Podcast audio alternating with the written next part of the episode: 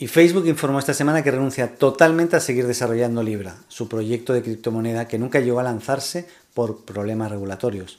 De este modo, Facebook pretendía prestar servicios financieros a compañías y extender su moneda digital en el sector de las criptodivisas. Ahora, después de tres años de aquel anuncio, Facebook ha hecho oficial que abandona totalmente el proyecto.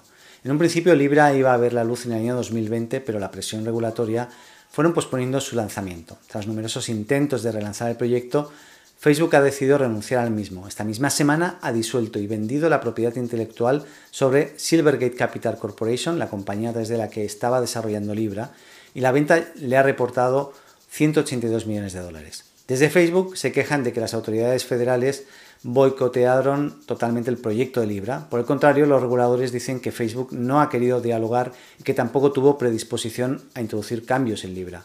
¿Habrá sido por el bien de la humanidad?